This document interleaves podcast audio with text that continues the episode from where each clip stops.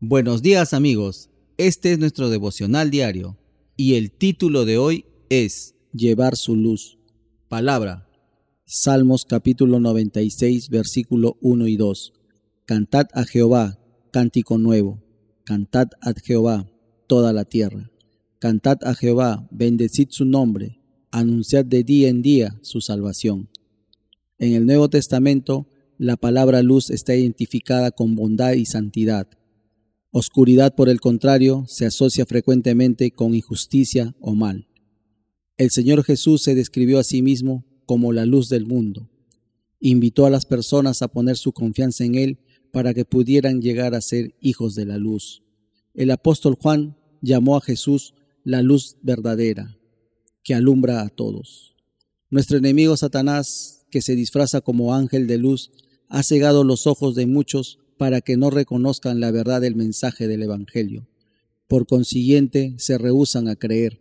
La palabra luz tiene significado para los creyentes también. Al ser salvos, somos trasladados del dominio de las tinieblas al reino de la luz. Al ser liberados de la esclavitud al pecado, fuimos adoptados por nuestro Padre Celestial y recibimos un hogar futuro en el cielo, así como una nueva familia inmediatamente, nuestros hermanos y hermanas en Cristo. Ya no estamos en tinieblas, sino que andamos en la luz del Espíritu Santo. Ahora somos hijos de la luz, y nuestro llamado es llevar la verdad de la salvación y la vida eterna a un mundo incrédulo. Cristo nos ha enviado a dar el mensaje del Evangelio y a experimentarlo en nuestra vida diaria.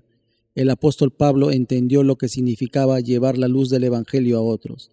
Se dedicó a compartir las buenas nuevas con los incrédulos y a nutrir la fe de otros cristianos. Como Pablo, estamos llamados a ser portadores de luz a quienes nos rodean. Ahora terminemos este tiempo especial de devocional haciendo una oración.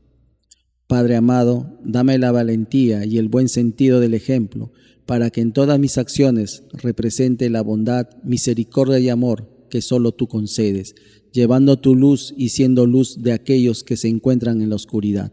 Gracias, Padre. Hemos orado en el nombre de Jesús. Amén, amén y amén. Bueno amigos, nos reencontramos mañana en el siguiente devocional.